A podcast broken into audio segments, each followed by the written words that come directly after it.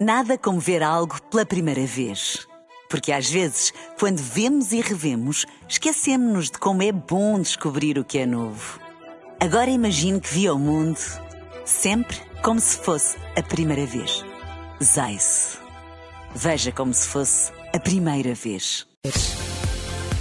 Na rádio, no digital, em podcast. Música para sentir, informação para decidir.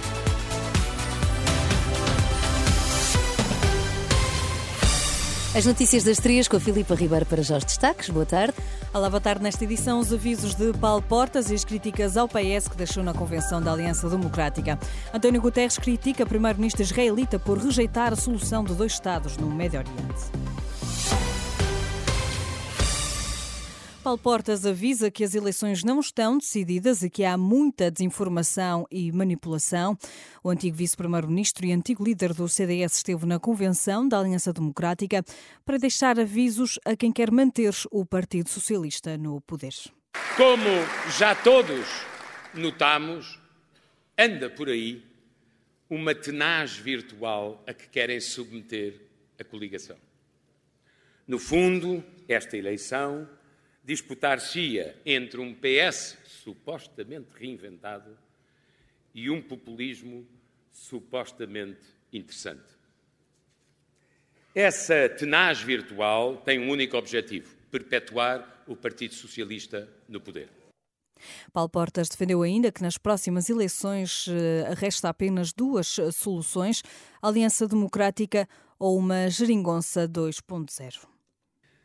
Um governo da AD gera mais confiança económica e uma geringonça 2.0 para mais com esta mistura de condicionamento industrial e plano quinquenal que nos apresentam, gerará menos confiança, menos investimento e, portanto, menor crescimento parte do discurso de Paulo Portas que citou ainda o atual, que se dedicou parte do discurso ainda ao atual líder do PS. Na opinião de Paulo Portas, Pedro Nuno Santos não é de confiança.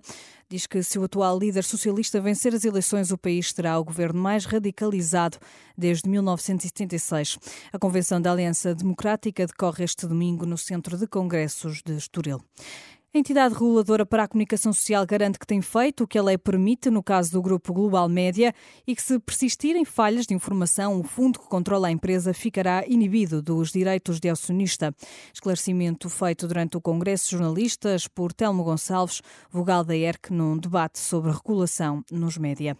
Mais de 15 mil pessoas manifestaram-se este domingo em Salamanca para exigir mais ligações ferroviárias para a região, incluindo um comboio rápido com Portugal. Os manifestantes reclamam a integração de Salamanca no corredor atlântico por ser o trajeto mais direto e mais rápido para a ligação da Península Ibérica com o resto da Europa. António Guterres critica o primeiro-ministro israelita por rejeitar uma solução de dois Estados no Médio Oriente. Em declarações à estação Al Jazeera, à margem do encontro do G7 que decorre no Uganda, o secretário-geral das Nações Unidas considera inaceitável a intransigência de Tel Aviv perante uma solução que, segundo diz, é a única garantia de paz. Uh, Lamento o facto do Primeiro-Ministro de Israel ter recusado a possibilidade de uma solução de dois Estados. Sem esta solução, poderemos ter um conflito interminável, o que aumentaria o extremismo em todo o mundo e polarizaria situações numa escala global. Na minha opinião, isso é totalmente inaceitável. As críticas de António Guterres à margem do encontro do G77, o secretário-geral das Nações Unidas acusa o governo de Israel de ter rejeitado a solução de dois Estados no Médio Oriente. Nada como ver algo pela primeira vez. Porque às vezes, quando vemos e revemos, esquecemos-nos de como é bom descobrir o que é novo. Agora imagine que viu o mundo sempre como se fosse a primeira vez. Zais. Veja como se fosse a primeira vez.